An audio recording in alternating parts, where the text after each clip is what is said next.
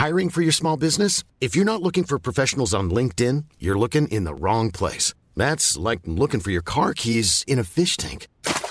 LinkedIn helps you hire professionals you can't find anywhere else, even those who aren't actively searching for a new job but might be open to the perfect role. In a given month, over 70% of LinkedIn users don't even visit other leading job sites. So start looking in the right place. With LinkedIn, you can hire professionals like a professional. Post your free job on linkedin.com slash people today.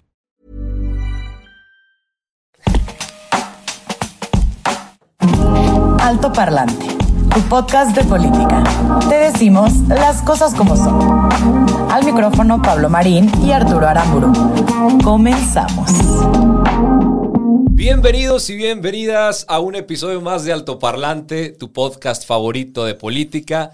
En este nuevo año, nueva temporada. Esperamos que allá en casa lo hayan pasado muy bien estas últimas semanitas que no estuvimos acompañándolos, pero como cada lunes y cada jueves, Arturo Aramburu y Pablo Marín. Muy contentos y emocionados. Sabemos que no estuvimos con ustedes un poquito más de una semana y este capítulo va a ser especial. Les vamos a traer un bonus, los vamos a poner al día para que estén iniciando el año con toda la información. Y traemos un montón de temas. Seguramente nos vamos a tardar un poquito más de 25 minutos. Así es. Pero séanos pacientes porque va a valer la pena. ¿Qué traemos el día de hoy? Hay muchísima información. Vamos a empezar con el tema de las vacunas. ¿Cuándo te va a tocar? ¿Cuántas hay? ¿Cuándo no te va a tocar? ¿Cuándo no te va a tocar? Y te tendrías que esperar.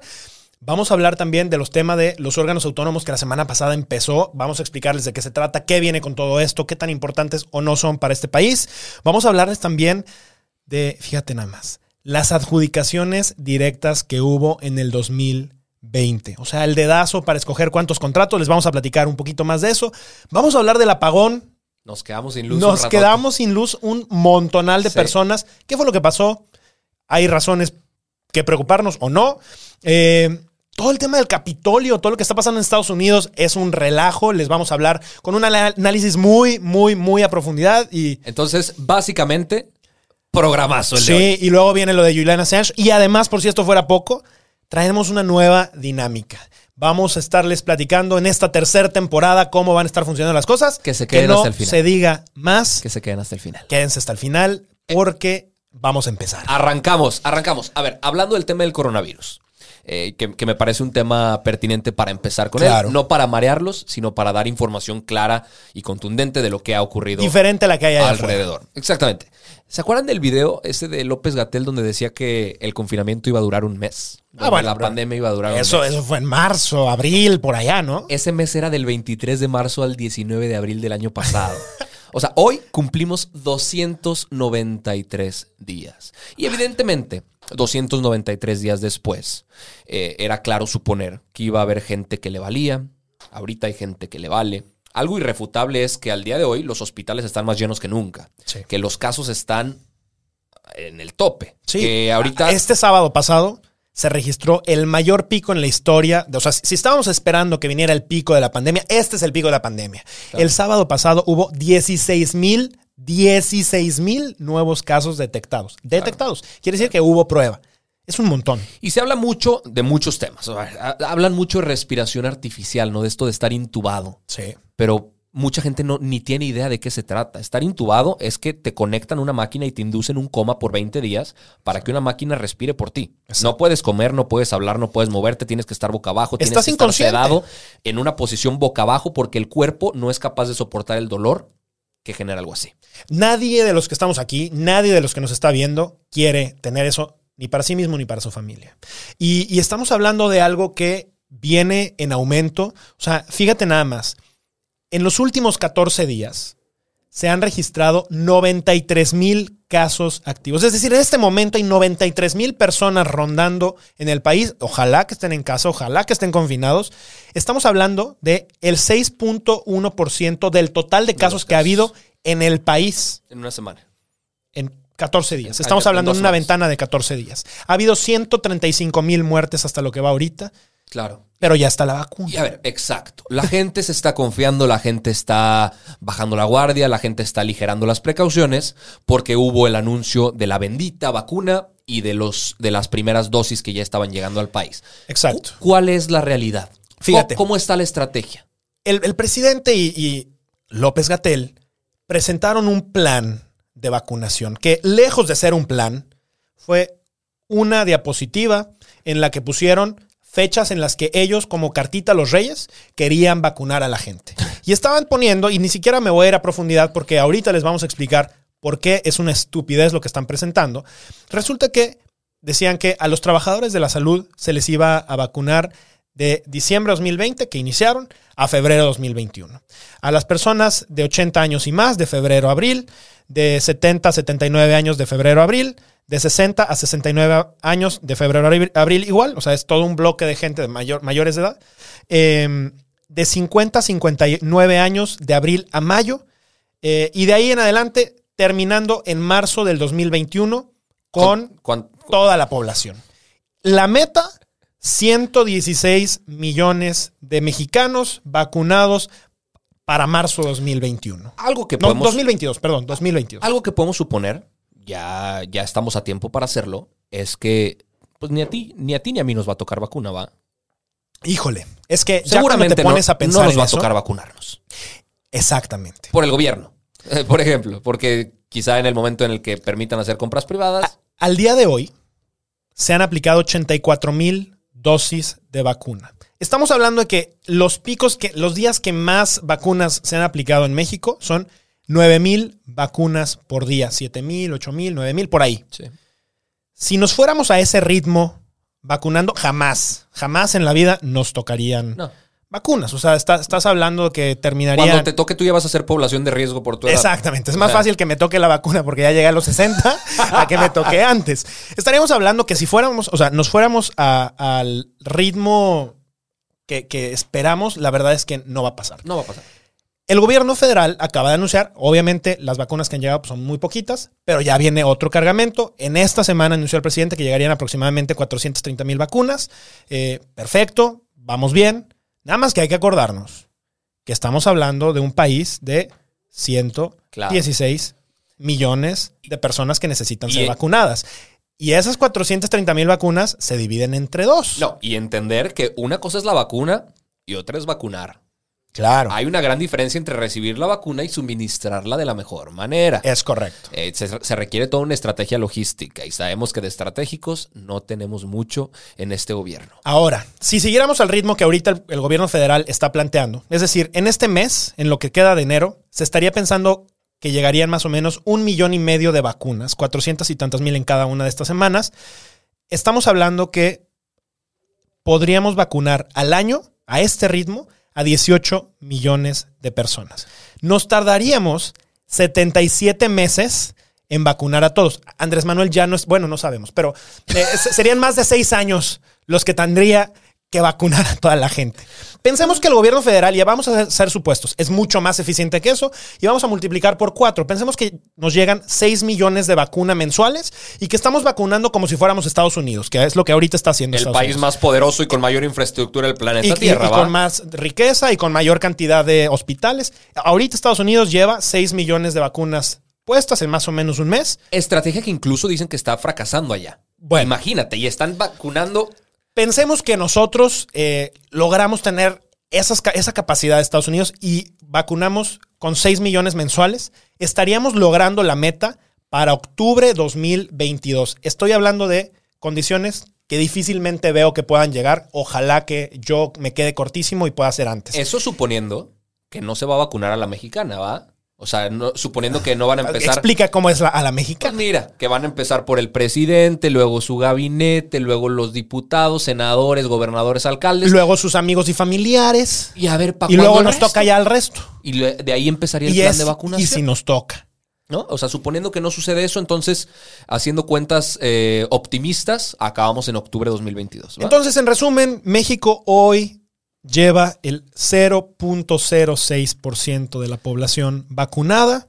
Pero hay países que sí lo están haciendo bien, ¿no? Sí, bueno, a ver, si te pones a ver países como Israel, que por ejemplo ahorita lleva el 20.9%, dices, híjole, pues vamos muy abajo. Claro, estás hablando de un país que tiene menos de 10 millones de personas. No, pero igual- Emiratos Árabes es el mismo caso. Entiendo, entiendo que son, 11.8. son proporciones distintas, pero si, si encuentras estadísticas de comparativa, te das cuenta que igual estamos jodidos. A ver, Israel aplica 14.498 vacunas por cada millón de personas Exacto. diarias. México 38. No 38 mil, 38. 38 vacunas por millón de habitantes diarias. Eh, mientras que en Estados Unidos, por ejemplo, desde octubre, noviembre, se le estaba preguntando a los hospitales cuáles eran sus capacidades para estar vacunando gente. Claro. En México no estábamos haciendo nada. Nadie estaba previendo justo Claro. esta etapa. Hoy en día, la verdad es que ni siquiera se tiene un registro perfectamente cuidado de quiénes están recibiéndola, cómo se está haciendo, se está haciendo este seguimiento. Entonces, es un tema. Y a Y- eso, Pa- Para la gente que defiende lo indefendible, eh, se decía que la pandemia era un problema que sobrepasaba los poderes de cualquier gobierno, que era un problema de un tamaño enorme que ningún, ningún gobierno podía domar. Pero, ¿cu- ¿cuál es el pretexto entonces para justificar la pésima estrategia de vacunación?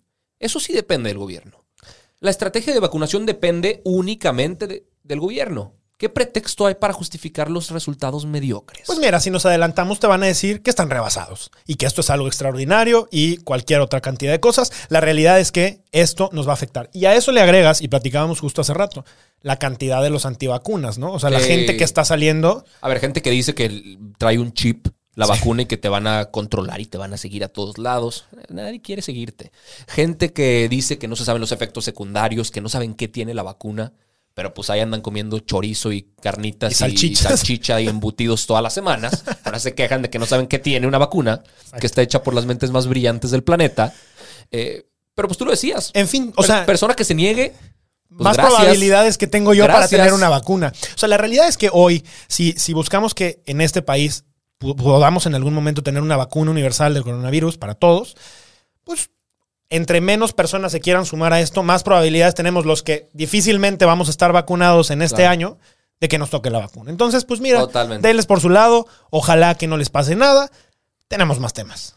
No, y último tema de, último comentario acerca del coronavirus. Tú siempre lo dices.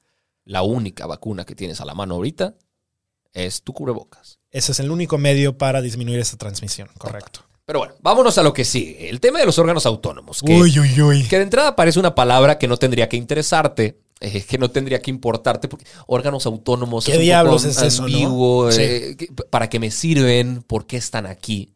Vámonos por partes. Sí. ¿Por qué se crearon los órganos autónomos? Y ahorita te vamos a explicar cuáles son y qué se está planeando hacer con ellos para desaparecerlos.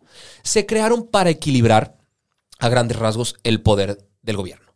Pero por supuesto, cualquier gobierno en cualquier lugar del planeta va a, po- a- a querer tomar la mayor cantidad de poder que se les permita. Claro. Necesitan, desde la ciudadanía, necesitamos desde la ciudadanía crear organismos que no dependan del gobierno para que le pongan un estate quieto, para que midan, para que no permitan hacer ciertas cosas, Vamos, para que se hagan contrapesos. para que sean contrapesos. Claro. Este tipo de organismos evitan, por ejemplo, que un, que un Donald Trump dé un golpe de Estado. Exactamente. Exacto. Lo que vimos en Estados Unidos fue un ejemplo en donde, gracias a la existencia de instituciones, y las instituciones quiere decir que son estructuras que funcionan independientemente de quién está a cargo de eso. Independientemente de si hay poder de la persona que está a cargo o no. El poder está por escrito porque no podemos confiar en la buena voluntad y en la buena fe de los gobernantes. Ni de los gobernantes ni de nadie. Si, si estando por escrito hay cosas que fallan, y ahorita vamos a hablar de un montón de casos de eso, imagínate lo que no está por escrito. Correcto. Ahora, estos órganos autónomos, independientes, pues causan cierta molestia. Claro. eh, a Incomodidad. nuestro- a incomodidad a nuestro presidente. Posiblemente a los presidentes A anteriores. los también. políticos en general. Pero ¿no? no es de ganas de que quieran que existan. Existen porque tienen que estar. No es de que me incomodan y los quito. O sí, porque es justamente lo que están planeando. Andrés Manuel dice, pues nos quitan mucho dinero. No dan los resultados que deberían. ¿Por qué no los desaparecemos y hacemos que sus facultades las absorban algunas secretarías? Ahorita les vamos a platicar cómo quiere que esto funcione. Eh, pero hay que hacer distinciones. Hay dos tipos de órganos autónomos, los que derivan de la Constitución y los que derivan de leyes secundarias. Los que él quiere desaparecer pues son- son- están de ambos lados, ¿va? Pero los de la Constitución no puede hacerlo de manera tan sencilla. Tenemos algunos candaditos todavía que afortunadamente no permitan que esto suceda de la noche a la mañana. De entrada tiene que hacer una reforma constitucional y para esto necesita dos terceras partes del Senado, El 66% de los votos. que ahorita no lo tiene. No lo tiene. Porque está el bloque opositor PAN, PRD, Claro. eh, MC, PRI, que no lo va a permitir. Y que seguramente serían congruentes y defenderían O esta espere- parte. esperemos, ¿verdad? Claro. Eh, pero lo van a intentar. En febrero se, se- se- se ve venir Se reanuda. el- la sesión ordinaria de- de- del Congreso, donde se va a presentar esta propuesta. ¿Qué quiere hacer? Coneval, INEGI, INE, IFT, INAI, CNDH, eh, COFESE, pues que desaparezcan. Al in- a- de- del INE y del INEGI no lo ha dicho textualmente, de los demás sí. Quiere que el IFT, el Instituto Federal de Telecomunicaciones, ahora pertenezca a la Secretaría de Comunicaciones y Transportes. Quiere que el Instituto Nacional de Transparencia y Acceso a la Información ahora pertenezca a la Secretaría de la Función Pública. Ahorita regresamos con ese en específico. Quiere que la COFESE, Comisión Federal de Competencia, pertenezca a la Secretaría de Economía, eh, con Tatiana Cloutier ahora. Y, que la, y que la Comisión Nacional de Derechos Humanos, donde ya puso a modo a una presidenta, pertenezca a la Secretaría de Gobernación. Hazme el favor. Y para, para poner un caso muy específico que, que nos va a hacer entender la importancia de esto y por qué no tenemos que dejar que suceda, el INAI, el Instituto Nacional de Transparencia y Acceso a la Información, que antes se llamaba el IFAI, Claro. eh, y que re- recordarán que Enrique Peña Nieto en uno de sus informes pues trastabilló, nombrar. trastabilló impresionantemente y no supo que existía el IFAI y que era el Instituto Federal para la Población de la Información de la no sé qué. Y a Andrés. Manuel le pasó lo mismo, ¿eh? Sí, sí, desafortunadamente. ¿Qué es el INAI? Y claro que es importante. Claro. Tú como ciudadano, tú Pablo, yo Arturo, tú que estás en casa, tienes el derecho a preguntar y a solicitar información de cualquier institución de gobierno, de cualquier dependencia de gobierno, De cualquier organismo público. a menos que sea información confidencial. Pero la información confidencial solo es de dos tipos. Es correcto. Hay, hay dos tipos, ¿no? Información confidencial y información clasificada. Y esa, esa información restringida se le llama. Una es, quiero saber dónde vive el funcionario. Bueno, pues no te importa. ¿Por qué? Porque pone en riesgo su seguridad y eso no es cosa tuya y nunca la vas a saber y ojalá que eso se tiene que proteger. Y el INAI lo protege. Y hay otras cosas que ponen en riesgo la seguridad nacional. Y entonces esa información se clasifica. Y lo que se hace es que por un periodo de tiempo, qué sé yo, 5, 10 años, etcétera, se bloquea la información porque pone en riesgo la seguridad Exacto. y estabilidad nacional. Fuera de esa información, todo lo demás, cuánto se pagó por un contrato, cuántos clips utilizó el presidente, cu- Sueldos. todos los suel- cuánto gana, todo lo que hay alrededor, es tu información, porque tú le estás pagando con tus impuestos. Es cosa que es de tu interés y tienes todo el derecho porque justo tu dinero está puesto ahí para saber de qué se trata. Es correcto. Y el INAI intercede por ti Claro. para que esto suceda. Exactamente. para transparentar la información. Si tú crees que no importa, a ver, la estafa maestra, la Casa Blanca, el tema de las 2.000 fosas que encontraron, las empresas fantasmas de Duarte en Veracruz, eh, temas de, la lo de Odebrecht también. Odebrecht, Sedena y Ejército Mexicano con corrupción, todo fue a través del INAI. Sí. Se ha Todas esas investigaciones. Ahorita les voy a platicar de otra cosa que también se a supo a través. de eso. Eh, y se lo quieren dar a la Secretaría de la Función Pública. Expertos en reservar información. Bueno, a quien, por cierto, Irmedia Angie Sandoval le encontraron una cantidad de propiedades que no Claro. puede comprobar. A ver, en tan solo 18 meses, la Secretaría de Función Pública ha reservado, ha limitado el acceso 6.572 expedientes. 12 por día. 12 por día. 365 por mes. Y quieren que esta secretaría sea la que garantice el acceso a la información de los mexicanos. Y fíjate, el riesgo más fuerte de esto es que hoy lo estamos viviendo y lo estamos viendo con una compra de pipas que por decisión unilateral se hizo a alguien Claro. y no sabemos dónde están. Y con todo, y fíjate, con todo y que la ley obliga al presidente y obliga a cada una de las secretarías a darle información y explicar dónde carajos están eso, seguimos sin saberlo. Claro.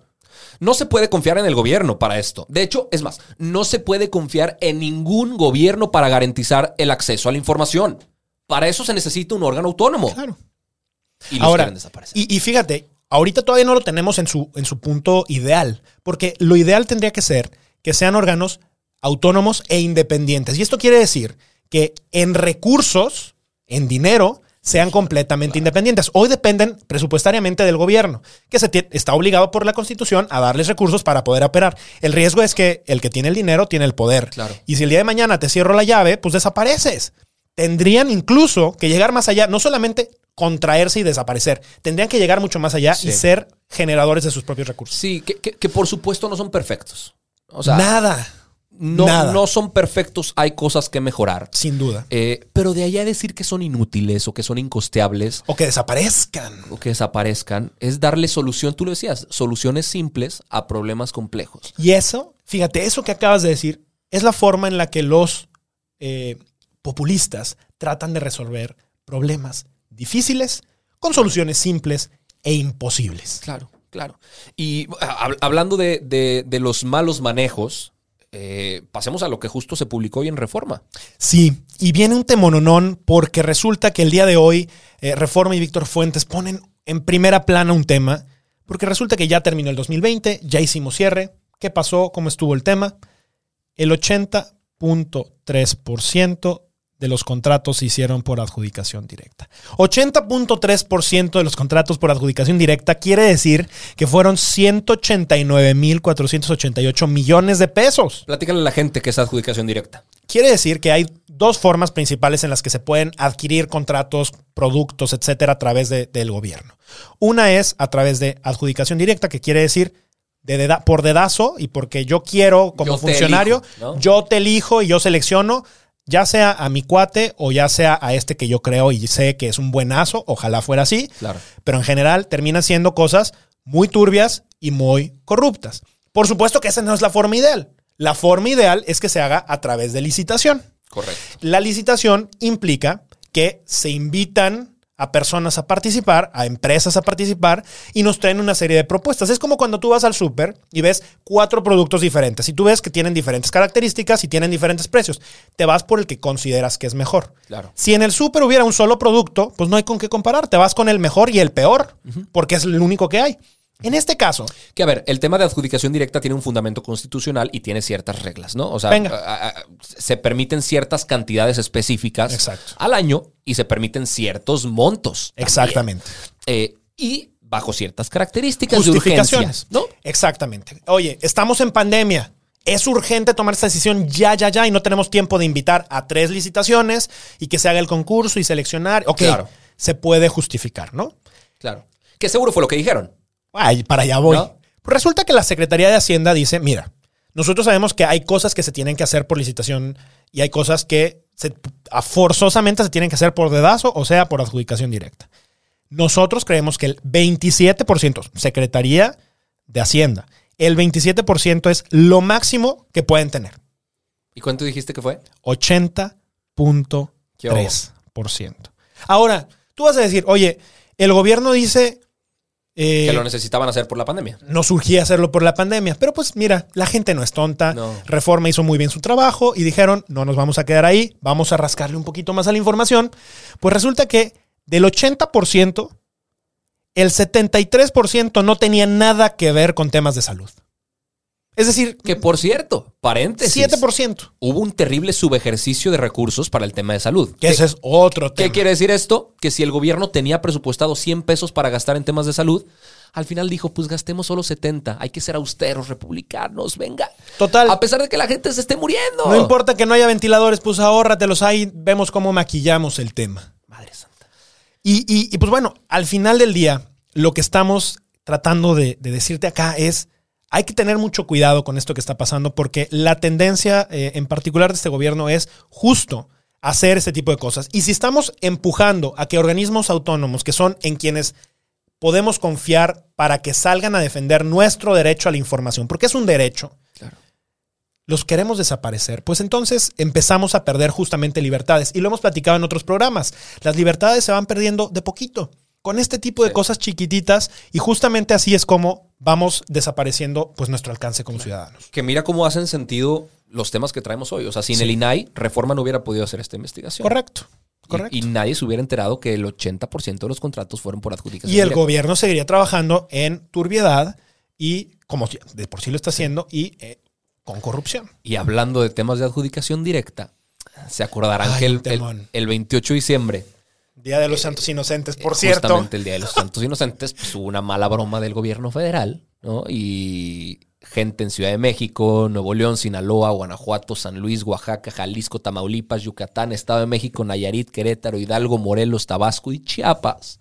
10.3 millones de usuarios se quedaron sin luz por 145 minutos. Ojo, eh, tú estás diciendo 10.3 millones de Usuarios. usuarios. Eso O sea, no quiere decir 110 ciudadanos. eh, no, 30 millones de ciudadanos. No te estés pasando. Una cuarta parte del país se quedó sin luz eh, por 145 minutos. Oye, ¿cuál fue la razón? Eh, Los apagones no son nada nuevo en el, en el país. Ya había pasado en Baja California, pasó en Yucatán, pero nunca habíamos visto uno como Algo así este. de grande, claro. Nunca había pasado algo así. Existe algo que se llama el Centro Nacional de Control de Energía, que funciona como un operador independiente, independiente a CFE. Similar a estos, ¿no? O sea, por- justo porque tiene. O sea, no se puede ser juez y parte, Exacto. ¿no? Exacto. Y ellos realizan sus funciones para que el sistema funcione de la mejor manera posible y controlan el sistema eléctrico nacional. Ok. que pues genera nuestra electricidad. Y se estuvieron aventando la bolita, ¿no? La, la luz estaba apagada eh, para 30 millones de personas y, a se- ciegas se aventaban la y bolita. CFE decía, pues a ver qué dice el SENACE. Eh, y SENACE decía, pues a ver qué, ¿Qué dice CFE. De repente salió el SENACE a decir, oigan, hubo un desbalance entre lo que generamos y la demanda que hubo, o sea, la, carga y la generación Brillantes. de 7500 megawatts. ¿Qué pasó? Pues la pastilla se botó. O sea, Sí. eh, no, no- no tal cual, pero se bota la pastilla Exacto. para que no haya daños colaterales permanentes en el. O sea, que explote alguna central o, Claro. o demás. Una sobrecarga. Em, pero pues obviamente esa no es, no es explicación No, no, no. suficiente. ¿no? Una semana después sale Manuel Barlet a decir que, Famosísimo. que el apagón había pasado por un incendio en unos pastizales a la orilla de la carretera en- entre Ciudad Victoria y Monterrey. Y por un incendio dejaste 10.3 millones de personas, de, de usuarios. Pues esa fue su justificación y presentaron un documento que dice, oigan, eh, esto lo firmó Emanuel González Márquez, coordinador de protección civil de Ciudad Victoria, Tamaulipas. ok. Este fue el incendio y protección civil, bla, bla, bla.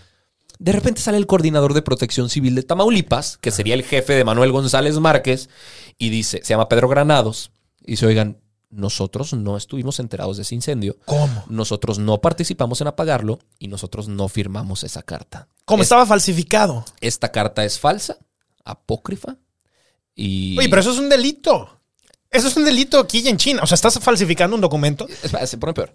Una semana después, Bartlett dice, oigan, sí es cierto, ese documento es falso, pero lo importante Ah, o sea, es- reconoció que era, lo que era un delito. Pero lo importante es que el sistema eléctrico nacional funciona y funciona bien porque la cuarta transformación está aquí para darte los sistemas más... Bla, bla, bla, bla. No, compadre, pero entonces, si eso fue falso, entonces, ¿dónde quedó la, exactamente. ¿Cuál fue la verdad? Aplaudieron que se reconociera el error de que había sido un documento falso. Aplau- aplaudieron que se reconociera que, eh, Que había- cometieron un delito, falsificando un documento de algo, de alguien que no firmó algo que dijo que firmó. Exactamente, perdón, no, no es un error, es un delito. Eso es dolo. O sea, eso tiene mala intención. Alguien con mala intención se metió a Photoshop, hizo una hoja membretada, falsificó una firma, hizo un documento. O sea, ahí hay dolo. Y es un delito que se merece de 4 a 8 años de prisión, porque es una Claro. falsificación de documento público. Oye, y lo presentó. Sí. La pregunta sería si lo sabía Claro. presentándolo. Yo creo que Pero sí. por supuesto. Yo creo que sí. Pero por supuesto, esto desvió la atención sobre la verdadera razón. Ahorita se están yendo sobre la investigación, sobre la falsificación. Que pues CFE está investigando a CFE. Entonces, Claro. ¿qué me Lo apuestan? mismo de la Casa ¿Qué me Blanca de apuestan Peña ahí en casa? Que no va a pasar absolutamente Por nada. supuesto. Y sobre la razón, pues no les quedó otra. Claro. La vieja confiable, el neoliberalismo y las energías renovables causaron el desbalance. Y ahorita, justo ahorita que decías esto, me, me acuerdo mucho, hace dos años, nosotros somos de Guanajuato, nos tocó todo el tema de cómo estaba el, el huachicol, y vamos a ponerlo entre comillas, porque después resultó que cuál huachicol. Claro. Hicieron mal y nos quedamos sin gasolina más de un mes en Jalisco, en Guanajuato, en Querétaro, en- incluso en Ciudad de México. Sí. Donde la gente no podía salir a hacer nada, no podía salir a trabajar, no podía salir a comprar súper, no podía hacer más de un mes sin gasolina. Y ahora pasa esto. Ya nos quedamos sin gasolina, ya nos quedamos sin, sin luz. En Ciudad de México ya se quedaron sin metro. A ver qué sigue. Seguimos con. A ver qué sigue. con- y hay gente que decía, así. oigan, a mí no me afecta que no haya gasolina. Ahorita hay quienes dicen, oye, pues a mí no me afecta que no haya metro porque pues yo no vivo en la Ciudad de México. Eventualmente te va a afectar algo. Sí. Y, y poco a poco lo vamos viendo. Eh, hablando de temas energéticos y mezclándolo con el tema de adjudicación directa, resulta que tenemos una central nuclear, que quizá algunos ni sabían, va, pero en Laguna Verde, en Veracruz, y produce el 2% de la energía que consumimos. Eh, y El País, este periódico español, reveló información de cómo en septiembre, octubre y diciembre estuvo en situación de riesgo naranja Ok. pegándole a rojo. ¿Por qué? Porque estas, estos reactores tienen en medio como combustible unas barritas de uranio, que son sumamente volátiles, Claro. son sumamente radioactivas y son sumamente tóxicas. Y los contratos de mantenimiento de la planta los hicieron por adjudicación directa. Han cambiado de gerente tres veces en lo que va este gobierno En dos años, tres veces. y el último está siendo acusado de hacer estos contratos por adjudicación directa. No. ¿Qué pudo haber pasado? Que las barras de uranio se derritieran y presentaran gases radioactivos, incendios y explosiones. La última vez, a ver si tú te acuerdas, la última vez que sucedió esto en el planeta fue cuando hubo un terremoto en Japón. Claro, claro, y claro. la central nuclear de, de Fukushima explotó. Y hubo daños no solamente a la gente, sino a la biodiversidad. En el, en el mar se perdieron especies que de- quedaron extintas. O sea, fue, fue todo un tema gravísimo. Y de esto, aparte de incendios en refinerías y en terminales, no nos enteramos por parte del gobierno. Bueno, de arranque no nos enteramos ni siquiera por medios nacionales. Eh, terminamos enterándonos por el país, que es un medio español.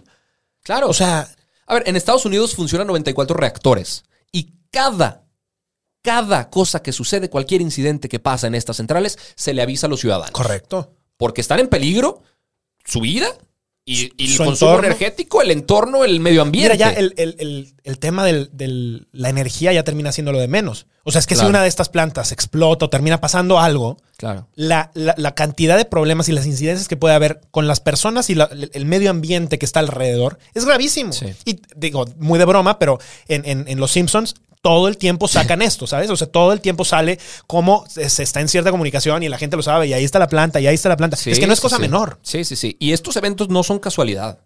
O sea, no, no son eventos aislados. Claro. O sea, nos muestran lo irresponsables que están siendo de arriba para abajo en política energética. Desde la secretaria Rocío Nale hasta quien, el gerente que adjudicó de manera directa Sí. el tema del mantenimiento. Son terriblemente incompetentes. Sí. Eh, y no es que antes los funcionarios fueran una maravilla. No, por supuesto que no. Pero lo que estamos viendo ahorita es una amenaza. Es una verdadera amenaza.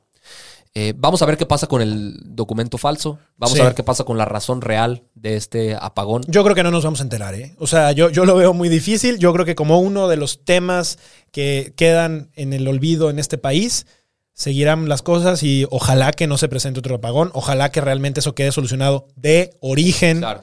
Y no solamente con falsificación de documentos, ¿no? Tema que no va a quedar en el olvido, ni nuestro ni del planeta Tierra, fue lo que vimos el pasado miércoles 6 de enero en Estados Unidos, en el Capitolio. Eh, ¿Qué estaba pasando? O sea, básicamente lo que sucedió en Estados Unidos fue un, un recordatorio de lo frágiles que son las democracias. Cuando hay un personaje inestable en el poder y cuando tienes un alto porcentaje de ignorancia en el pueblo, este tipo de cosas suceden. Y fíjate que yo creo que hay, ahí hay, hay un factor adicional y es el tratar de empezar a dividir a la población y el generar una ruptura social para esta polarización. Y entonces generas un caldo de cultivo en donde la gente termina siendo lo que vimos en el Capitolio. Sí. Es que qué cosa más impresionante. Vámonos en orden. En el Capitolio el miércoles 6 de enero iba a suceder algo muy sencillo. Iba a haber una reunión conjunta de las cámaras en donde iban a contar de manera oficial los votos del colegio electoral para confirmar de una vez por todas que Joe Biden era presidente y que Kamala Harris era vicepresidenta de Estados Unidos. Correcto. Y esto es un procedimiento pues relativamente simple, ¿no? Es rutinario. O sea, con Obama, con los anteriores, ¿cómo estuvo En eso? el 2013 la de Obama, donde ratificaron la presidencia de Obama, duró 23 minutos. 23 minutos. Aquí ya venían preparados los republicanos para hacer todo lo posible para que no sucediera. Impugnar y demás. Ya se sabía que Pensilvania, ya se sabía que Arizona y ya se sabía que Ohio iban a ser estados donde iban a presentar una queja para que se fueran dos horas a la Cámara de Senadores y dos horas a la de Representantes a, a analizar. ¿Para qué? Para perder tiempo. Y que de todas maneras quedara Joe Biden. Exactamente.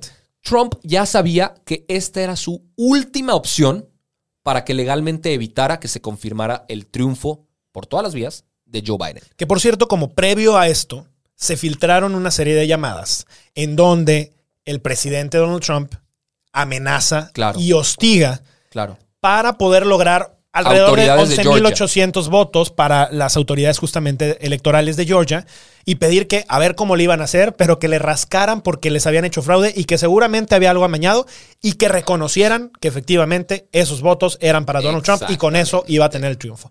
Esto se filtra y terminamos enterándonos y finalmente, muy bien, el representante de Georgia, muy bien, Claro. le puso un hasta aquí y le dijo, señor presidente, la información que usted tiene es incorrecta y es falsa. Correcto. Esto es lo correcto y no, eh, eso no existe.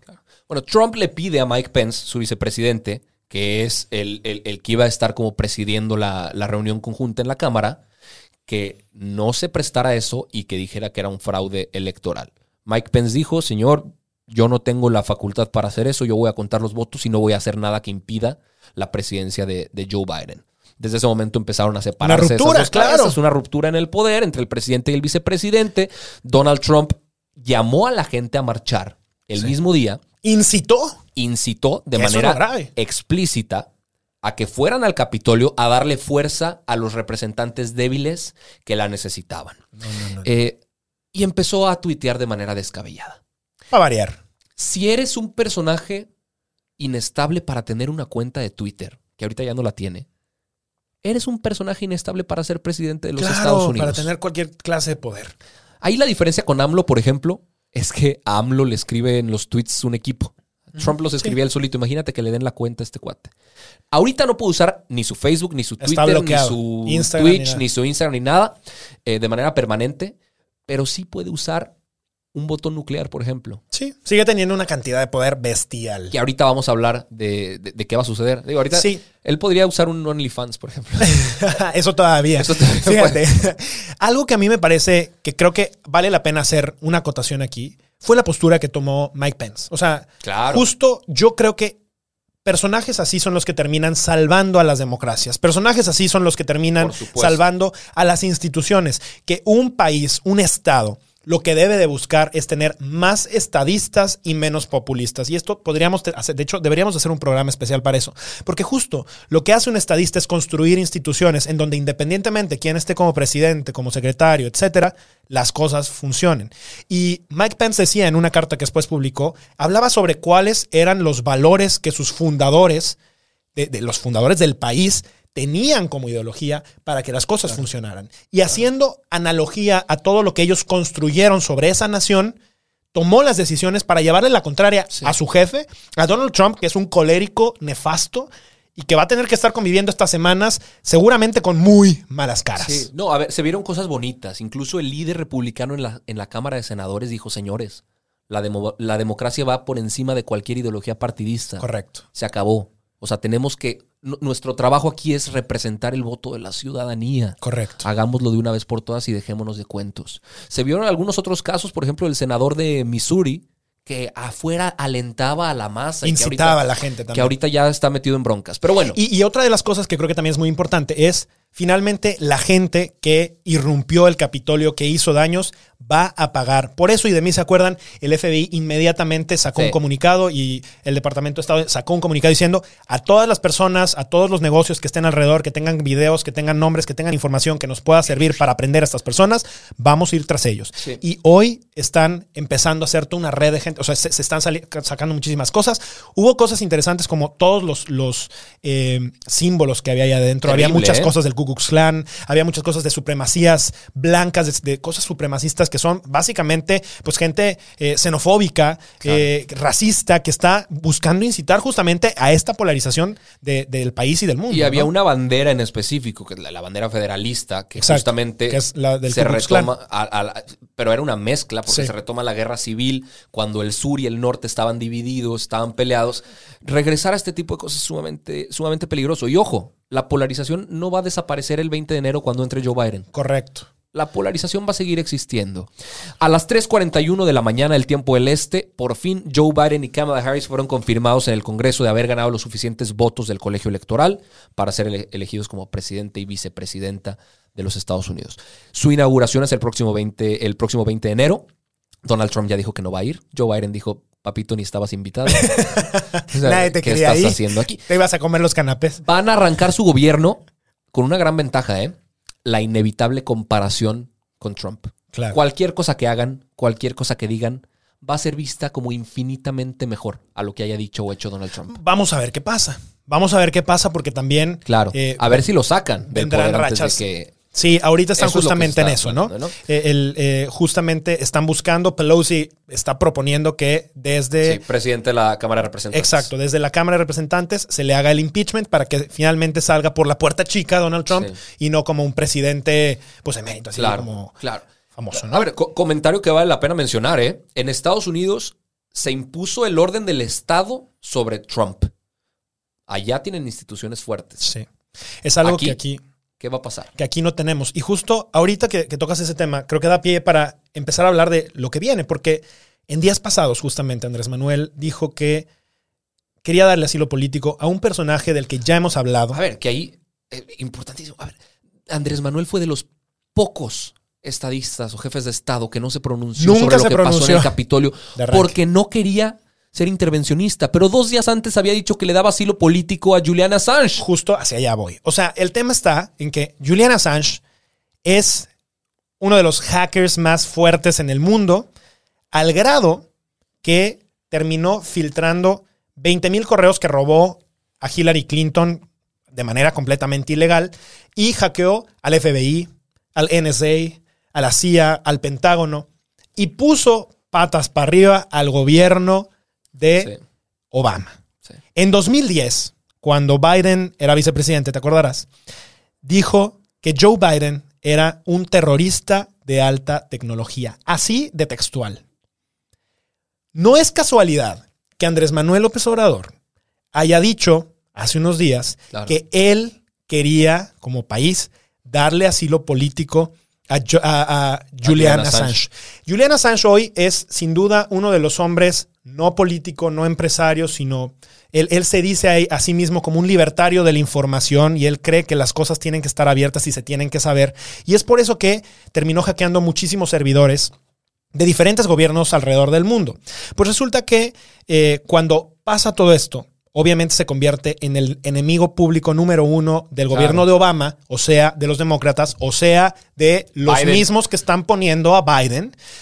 Y en automático intentaron aprenderlo, se fuga, se, se escapa, está completamente desaparecido un tiempo y después de un tiempo lo encuentran y logra acceder a un refugio político que le da el gobierno de Ecuador. Y así les fue. El gobierno de Ecuador, con Correa como presidente en ese momento, lo tiene durante unos años, durante un tiempo, obviamente en un tema complicadísimo porque su relación con Estados Unidos se puso tensa y fatal. Claro. Pues resultó que el, el- el problema empezó a escalar más y cuando hay cambio de gobierno termina diciendo el gobierno de Ecuador, ya no queremos a este compadre porque huele muy feo y el asunto se nos va a pudrir. Sáquenlo de aquí.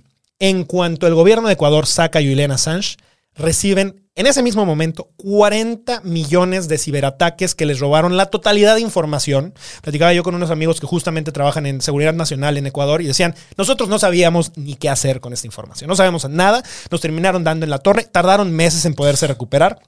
Obviamente, eh, y, y pues bueno, México ahora se está queriendo meter a esto. La buena es que el abogado de Julian Assange ni siquiera está considerando el tema, lo mencionó, pero lo que realmente están buscando para Julian Assange es que se vaya a Nueva Zelanda, que es de donde es su papá, y están buscando el asilo por allá. Yo creo que es una estrategia de Andrés Manuel de poder ganar poder. Pero estrategia errada, ¿no? A ver, co- compadre. Eh, ¿por qué errada te- de, por qué de te qué lado lo quieres ver. ¿Por qué te quieres enemistar con el... A ver, no felicitaste al presidente que era claramente el ganador. No te pronuncias sobre lo que pasó en el Capitolio. Das asilo político al enemigo de los demócratas. ¿Por qué enemistarte con el presidente que aún ni siquiera entra a ¿No, funciones? ¿No te parece brillante? O sea, ¿no te parece brillante tener al enemigo público que conoce todas las entrañas y porquería de justamente el, gober- el gobierno o Joe Biden, el, el nuevo presidente de Estados Unidos? Y entonces, con esta moneda de cambio, estar No cuidado, cuidado tener cualquier cantidad de intervencionismo. Porque acuérdate que Andrés Manuel tendrá elecciones y en algún punto probablemente esté buscando que su partido o violar la democracia o hacer las mismas cosas que Trump acaba de hacer. Y con esto evitas y lo utiliza como escudo. ¿Qué tan difícil sería para Andrés Manuel agarrar y decir, Julian Assange, ¿quieres un ejército de gente que nos ayude a hackear el resto del mundo? ¿Cuánto quieres? 100 millones de pesos. O sea, los consigue, pero con la mano en la cintura, Andrés Manuel. A mí no me parece brillante porque de entrada, de origen, él sabía que no iba a suceder. El, ¿Quién men- sabe? el- el- el- el mencionarlo, el atreverse a mencionarlo. Vamos a esperar, porque puede pasar todavía. O sea, acuérdate que en este tema no, no hay nada hasta que no suceda. No hay nada dicho. No hay nada dicho. Vamos a ver qué es lo que pasa.